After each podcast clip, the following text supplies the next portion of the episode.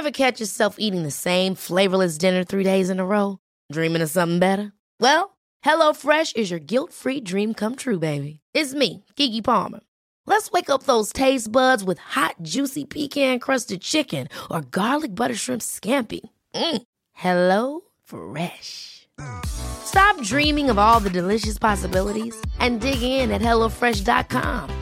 Let's get this dinner party started.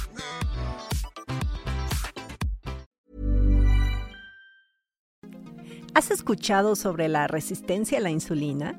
En el episodio de hoy el doctor Mijail Tapia nos aclara todo sobre esta condición. ¿Por qué da? ¿A quién le da? ¿Por qué de repente todos hablan de esta afección? ¿Tiene cura? ¿Es la antesala para la diabetes? Acompáñame en una entrega más del Bien Comer. Soy Fernanda Alvarado, maestra en nutrición comunitaria. Estás escuchando Bien Comer Hoy en los micrófonos del Bien Comer me acompaña el doctor Mijail Tapia. Mijail es médico egresado de la Universidad Anagua del Norte. Su formación se enfoca en el control de enfermedades crónicas como diabetes, hipertensión, obesidad y síndrome metabólico. También es educador en diabetes un gran divulgador y ha participado en la autoría de algunos artículos científicos y da consulta privada. Además, yo soy muy fan tuyo, Mijail. Bienvenido.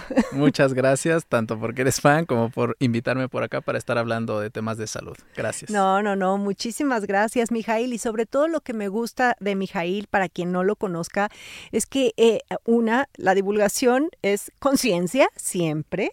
Y la otra es que no es tan fácil aterrizar esos temas tan técnicos. Es algo lo que de repente yo un poquito también hago en la parte de nutrición y es desenmarañar todo, toda esa información y ofrecérsela al público pues como la tiene que entender, porque la gente no está para entender términos tan clínicos o técnicos, sino entenderle al profesional de la salud. Y por eso, con peras y manzanas, Mijail, hoy vamos a hablar de un tema que hasta parece que fue el boom ahora en pandemia, ¿no? Que es resistencia a la insulina. Pero cuando hablamos de resistencia a la insulina, ¿a qué nos referimos? Claro, la resistencia a la insulina en sí es una condición crónica, pero reversible, que eso es bien importante enfatizar, no es una sentencia como tal.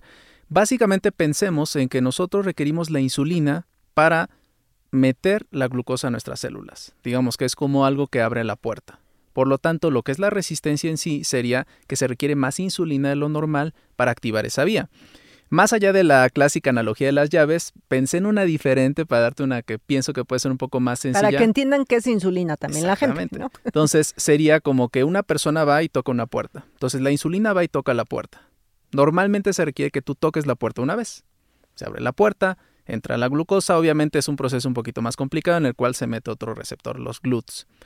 Pero entonces cuando hay resistencia se requieren a lo mejor que toque dos veces. ¿Qué pasa? Que el páncreas es ese brazo que está tocando y que está produciendo la insulina. Se va a cansar si tú estás toque y toque y toque una puerta, te vas a cansar. Y eso es completamente normal.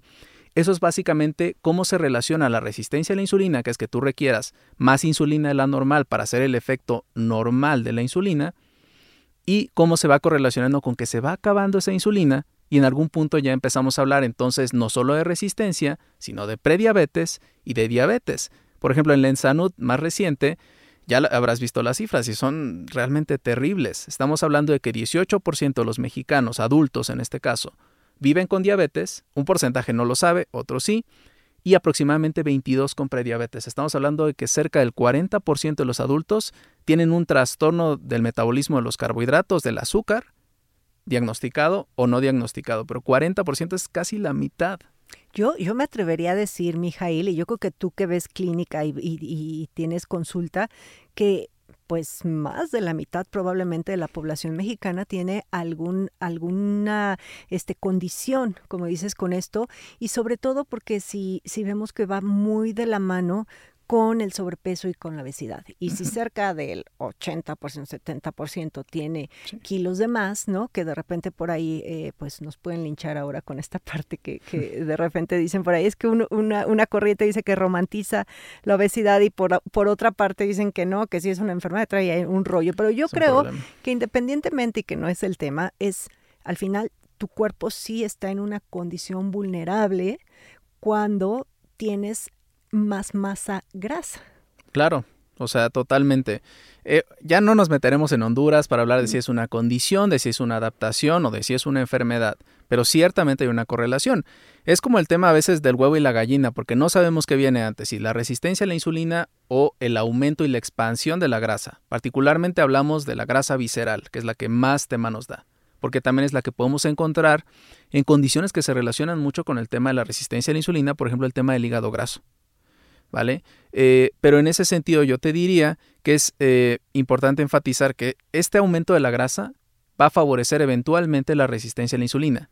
La resistencia a la insulina a su vez va a favorecer el aumento de la expansión de esta grasa. Entonces se forma todo un círculo vicioso y por eso es que no es solamente hablar de resistencia, sino resistencia a la insulina y todas las enfermedades que tienen una relación con ella, donde la diabetes es la más evidente, pero tenemos otras enfermedades.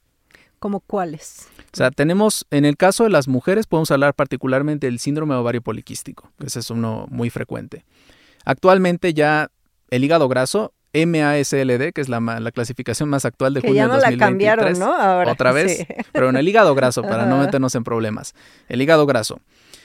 Hay quien dice que también el sobrepeso y la obesidad están relacionados con la resistencia a la insulina, como volteándolo, ¿no? Tenemos otras condiciones. Enfermedad renal crónica se asocia a resistencia a la insulina y muy interesantemente la que antiguamente o todavía podrán ver por ahí, la diabetes tipo 3, el Alzheimer o Alzheimer, se relaciona con la resistencia a la insulina, además de otros trastornos neurodegenerativos, por ejemplo el Parkinson. Sí, eh, yo también he, visto mucho esto y justamente, a ver, esta parte de qué, de qué provoca la resistencia a la insulina se entendería, lo, según lo que nos dices, que es por un aumento de tejido graso o hay otras condiciones que puedan eh, condicionar esta, esta, esta enfermedad. Hay varias, o sea, esa es una de las primeras. No hablamos tanto de índice de masa corporal porque sabemos que a nivel individual a lo mejor no es la mejor medida, pero pensaríamos que tal vez un aumento de la grasa visceral o un aumento de la grasa total en el contexto de un paciente que además tiene kilos de más se puede asociar. También se asocia la disminución de la masa muscular, la famosa sarcopenia. Esa es una de las razones por las cuales entre más edad tienen las personas, más tasas de resistencia a la insulina hay. No necesariamente prediabetes o diabetes, pero sí resistencia a la insulina. Otros factores tienen que ver con el consumo de algunos alimentos. Es muy difícil hablar de exceso de lípidos, exceso de carbohidratos, aunque sería un poco el que está más asociado, pero lo que yo sí te podría decir con base en la última evidencia es el exceso de ultraprocesados. Sin duda se puede asociar al, al tema de la resistencia a la insulina. Otros factores pueden ser genéticos. Hay algunos síndromes. Por ejemplo, el síndrome de Alstrom es un síndrome en el cual hay una alteración genética que te va a llevar a tener bastantes problemas, algunos relacionados con la resistencia a la insulina, sordera temprana, obesidad y demás. Tenemos también el tabaquismo, tenemos también el alcoholismo y finalmente el sedentarismo, que también se relaciona mucho con el tema de la masa muscular. Y justo será por todo esto que nos estás diciendo que en la pandemia de repente eh, fue como el boom, como si, o sea, se empezó a escuchar dos condiciones, síndrome de ovario poliquístico por todos lados y resistencia a la insulina. ¿Será por todo esto, o sea, la parte del sedentarismo, que quizá ganamos peso eh, durante el confinamiento, el cambio de alimentación, el estrés que nos generó la pandemia? Sí, ciertamente. O sea, y ahí también, eh, qué bueno que me lo recuerdas. Está el tema del estrés, pero también está el tema de alteraciones del sueño. Es decir, personas que no duermen bien sabemos que son personas que tienen un alto riesgo de presentar resistencia a la insulina. Durante la pandemia se confluyeron varios factores, o sea, hablamos de una sindemia, se combinaron el COVID y se combinó con la obesidad, que también sabemos que es un tema altamente prevalente, tú lo comentaste, ¿no? 70% de los adultos actualmente sobrepeso u obesidad. Confluyeron y lo que nos dimos cuenta era que personas que tienen temas de obesidad, temas de síndrome metabólico y temas de diabetes tenían un mayor riesgo de presentar COVID-19 y no solamente COVID, sino COVID con complicaciones graves. Mm, sí, claro. Y, y a ver, ahora eh, dirá la gente, ¿y yo cómo voy a saber?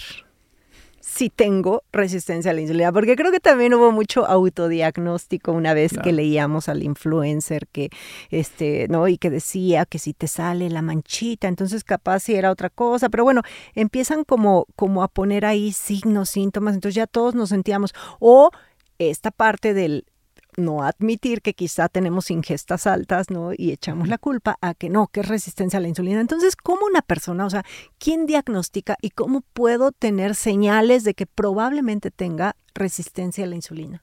Claro, tenemos signos y tenemos síntomas. La realidad es que el problema con la resistencia a la insulina es que tenemos muchos datos, pero que son altamente inespecíficos. Por ejemplo, yo te digo, fatiga, pero ¿quién no está cansado? ¿Quién no se levanta de repente, ay, me siento bien mal?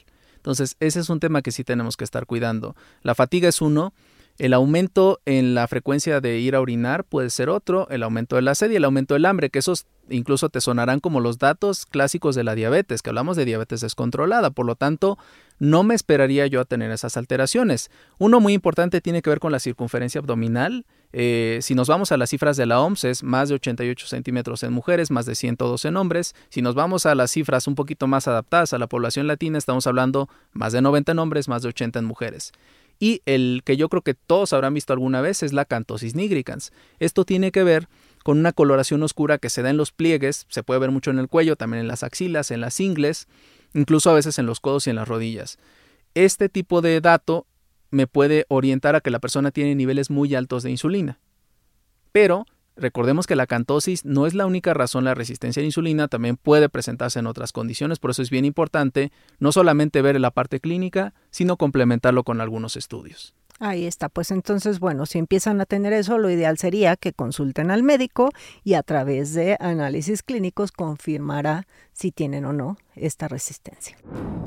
El tip de la semana. Antes de llenarte de probióticos de farmacia, atiende a los bichos que ya viven en tu intestino. ¿Cómo? A través del consumo de distintos tipos de fibra. Procura incluir por lo menos 30 distintos alimentos de origen vegetal por semana. No te espantes, en realidad no son muchos si consideramos que estamos hablando de frutas, verduras, leguminosas, semillas, nueces, tubérculos y distintos tipos de cereal. Haz el ejercicio y cuéntame cuántos alimentos distintos de origen vegetal incluyes por semana. Estás escuchando Bien Comer. Mijail, mencionaste en el bloque anterior diabetes tipo 3 y seguramente la audiencia va a decir, ¿y eso qué? Cuéntanos. Bueno, esta es como una teoría fisiopatológica, o sea que básicamente correlacionamos los problemas de algo, que en este caso serían los niveles elevados de azúcar, ya hablando de diabetes, con un problema después. Sabemos que la, el azúcar, cuando está muy elevada, se produce un fenómeno que se llama glucotoxicidad. Esto quiere decir que es tan alta el azúcar que es tóxica para el cuerpo. Este fenómeno puede ocurrir a nivel cerebral. Obviamente tenemos que la glucosa no necesita insulina para entrar al cerebro, que esa es una de las distinciones de lo que hablamos previamente. Pasa directamente puede llegar a hacer daño a las neuronas, en este caso a las células de la glía, que también son muy importantes, y que entonces puede llegar a favorecer trastornos neurodegenerativos. Básicamente lo que se vio es que las personas que viven actualmente, por ejemplo, con diabetes tipo 2, prediabetes o resistencia a la insulina, tenían mayores tasas de incidencia de Alzheimer y por lo tanto se pensó como diabetes tipo 2 evoluciona a diabetes tipo 3. No es una realidad para todos los pacientes, por eso es que no está aceptada como tal, pero ciertamente personas que actualmente viven con diabetes se van a beneficiar de un mejor control de la glucosa y también pudieran reducir eh, ese tema de presentar enfermedades neurodegenerativas después. Qué interesante y además ahorita me vino a la cabeza justo este eh, pues los hábitos de alimentación que solemos tener y que muchas veces pues decimos pues, ¿qué tiene de malo este paquetito? O, de repente por ahí dicen que uno es muy exagerado de decir no comas ultraprocesados porque, pero también mencionabas esto que ahorita ya hay evidencia que muestra cómo el consumo excesivo de ultraprocesados, llámese la sopa de vasitos. No necesariamente estamos hablando de cosas dulces, que eso es algo que también la gente tiene que entender, ¿no? Cuando hablamos de glucosa y de azúcar, no nos referimos a que coman pan dulce, sino todos los paquetitos que vemos eh, en las tiendas de, conveniencia y que traen sellos de advertencia, ¿no? Entonces, bueno, por ahí. Ahora, una pregunta muy común con la relación, eh, relacionada a resistencia a la insulina es si eso es prediabetes. Claro. Te diría que no es prediabetes, pueden coexistir, pero normalmente digamos que la historia normal es, mm, sin ninguna alteración, resistencia a la insulina, prediabetes y diabetes en un curso que lleva aproximadamente unos 7 años, aproximadamente de 7 a 10 años, desde que empiezan las alteraciones metabólicas hasta que ya diagnosticamos al paciente con diabetes. Por lo tanto, La prediabetes es una categoría clínica que se basa en estudios, puede ser la glucosa en ayuno, puede ser eh, la curva de tolerancia, puede ser la hemoglobina glucosilada. De esa manera es como diagnosticamos como tal la prediabetes. La resistencia a la insulina se basa en datos clínicos que ya mencionamos, por ejemplo la cantosis nigricans, pero que también se puede complementar con algunos estudios, algunos marcadores como lo pueden ser el índice de HOMA. Entonces son dos categorías diferentes. Ahora, alguien que tiene prediabetes o que tiene diabetes tranquilamente en este momento también puede llegar a tener resistencia a la insulina. Diríamos que la resistencia a la insulina lleva a la prediabetes y a la diabetes, pero no es que desaparezca, de hecho se queda ahí un buen rato y esa es la razón de que las personas también requieran cada vez más medicamentos, obviamente hablamos cuando la diabetes no se controla, y también requieran cada vez incluso ya requieran la sustitución de la insulina.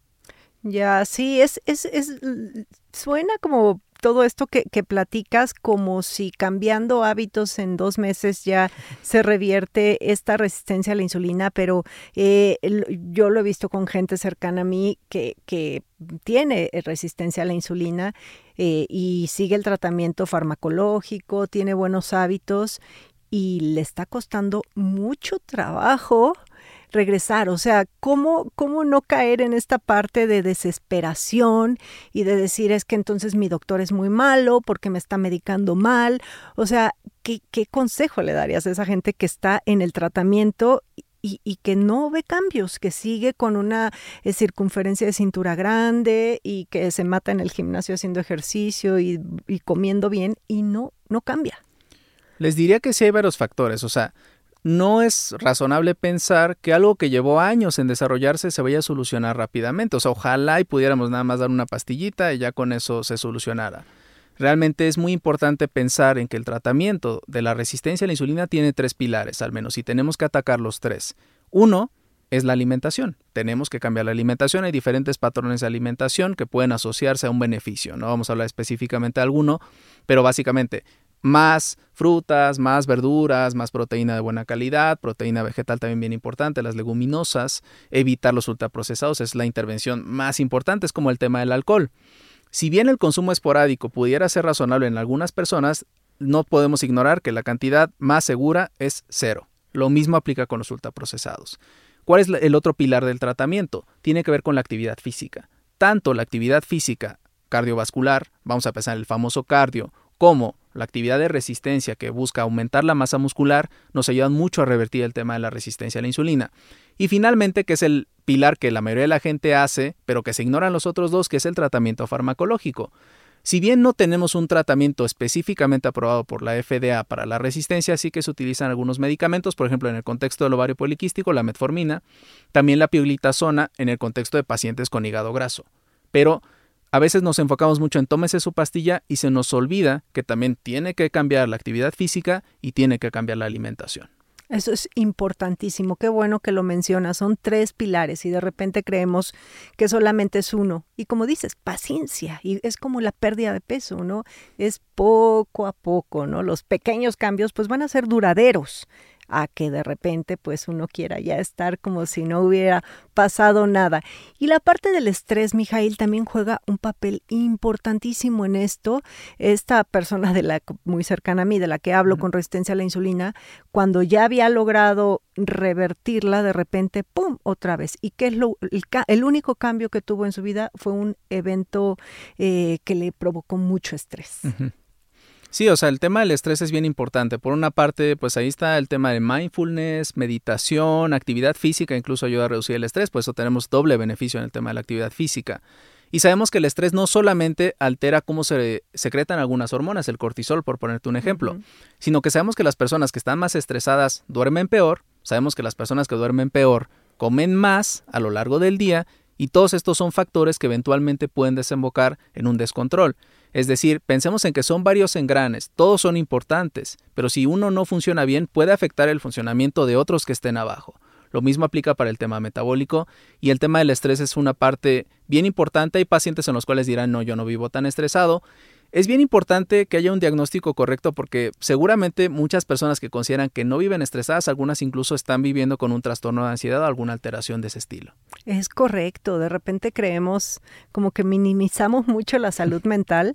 Afortunadamente ahora en pandemia, eh, pues ya lo ponemos en un cajón importante, eh, en, no nada más en esta situación, yo lo he visto, por ejemplo, estoy muy metida con temas de microbiota y cómo esta parte del estrés y la salud mental tiene que ver absolutamente con toda tu salud. o sea, es, no se pueden separar, o sea, y también decimos, no hay salud sin salud mental. O sea, ¿cómo vamos a pensar que vamos a tener por separado lo orgánico de lo mental? Parecería que sí, pero no. Cuando uno está estresado, pensemos en que el segundo cerebro está acá a nivel del intestino. Entonces, cuando uno se estresa, cuando uno lleva una mala salud mental, por decirlo de alguna manera, claro que tiene una repercusión a nivel de la microbiota y esa microbiota a su vez tiene una repercusión a nivel de todo el cuerpo. Es correcto, hasta de asimilación de nutrientes y de todo.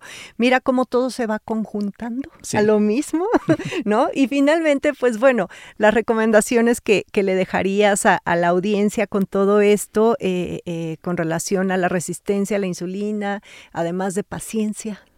Pues primero que nada, detección temprana. Yo diría, todo adulto se tiene que hacer estudios una vez al año. Estudios completos desde la perspectiva de química sanguínea, biometría hemática y examen general de orina. Si tenemos antecedentes en la familia de diabetes, yo les recomendaría incluyamos este estudio de detección de lo que es la resistencia que se llama HOMA-IR, H-O-M-A-IR. Hay otros, pero ese es uno que van a encontrar en cualquier laboratorio. Básicamente va a medir dos valores, glucosa e insulina. O sea, es una ecuación. Si le sale arriba de 2.8, tienen resistencia a la insulina. Si no le sale arriba de 2.8, están normales. Tenemos tendencias que nos pueden orientar a que una persona ya está empezando con este tema de resistencia independientemente del valor este del HOMA. Por ejemplo, triglicéridos elevados, la glucosa a lo mejor me salen normal, porque me marca el laboratorio que es de 70 a 99, pero tengo 98 o tengo 95. Muy probablemente, a pesar de que esté normal, tal vez no está tan normal desde la perspectiva de resistencia a la insulina, porque recuerden que cuando ya estamos en 100, ya estamos hablando precisamente de prediabetes. Entonces yo les recomendaría eso. Y recordar que el tratamiento es multimodal. Y no también es nada más acudir, de medicamentos. Y acudir con profesionales, Mijail, que estén especializados en el tema porque zapatero a sus zapatos siempre digo eso. Es, y precisamente estamos hablando, es una condición que requiere manejo multidisciplinario. Entra tal vez psicología, entra entrenador físico o licenciado en cultura física, entra nutrición, entra nutriólogo, entra evidentemente medicina, y no es algo que pueda manejar ninguno de ellos por separado. Es correcto. Así que ya lo saben, bueno, paciencia, tratamiento médico y también relajarse. Claro. Sí, eh, no podemos ignorar el tema del estrés. O sea, porque a veces es como acostumbramos, nos acostumbramos a vivir estresados. No tenemos que vivir así, pero no solamente no tenemos que vivir así, sino que tiene repercusión sobre nuestro, nuestro estado de salud. Favorece las alteraciones metabólicas, favorece alteraciones de salud mental. Entonces es bien importante el tema del estrés.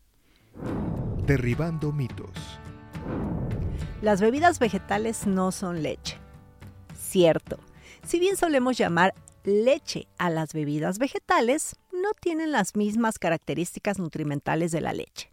Este tipo de bebidas pueden provenir de cereales como la avena, el arroz y la quinoa, de leguminosas como la soya y el chícharo, de oleaginosas y semillas como nueces, almendras, ajonjolí o de frutos como el coco.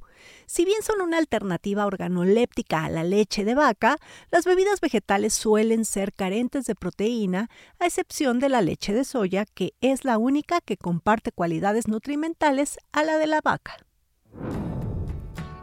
Estás escuchando. Bien comer.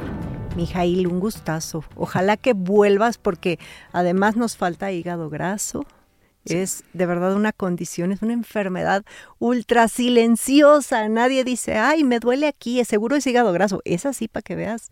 Está muy, muy, no, no hay más que el quizás sobrepeso, obesidad, ¿no? Sí, es asintomática. Entonces, sí, claro, con todo gusto, cuando tú me invites, yo estoy por acá. Ay, muchísimas gracias. ¿Y dónde te pueden eh, seguir? Tienes un canal de YouTube espectacular y estás en todas las redes, compártenoslas. Me pueden encontrar como doctor Mijail Tapia, eh, pues ahí pueden verte tengo videos en vivo los martes y los sábados hablando de todo el tema de salud metabólica y pues también tengo mi consultorio particular en Indavista, pero los datos también los pueden ver en mis redes sociales. Ahí está, yo también voy a compartir los datos del doctor Mijail. Te agradezco muchísimo que hayas venido. Te repito, son tus micrófonos, están abiertos cuando tú quieras. Y pues ya saben que a mí me encuentran en las redes sociales como Bien Comer. Muchas gracias. A ti por la invitación. Gracias.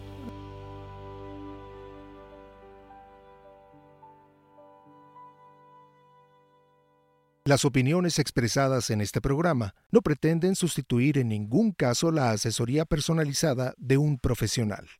Tanto la conductora como Exile Content quedan exentos de responsabilidad por la manera en que se utilice la información aquí proporcionada. Todas las opiniones son a título personal. Ever catch yourself eating the same flavorless dinner three days in a row? Dreaming of something better? Well, HelloFresh is your guilt-free dream come true, baby. It's me, Kiki Palmer.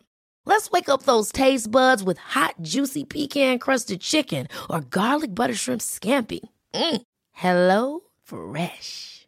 Stop dreaming of all the delicious possibilities and dig in at HelloFresh.com. Let's get this dinner party started.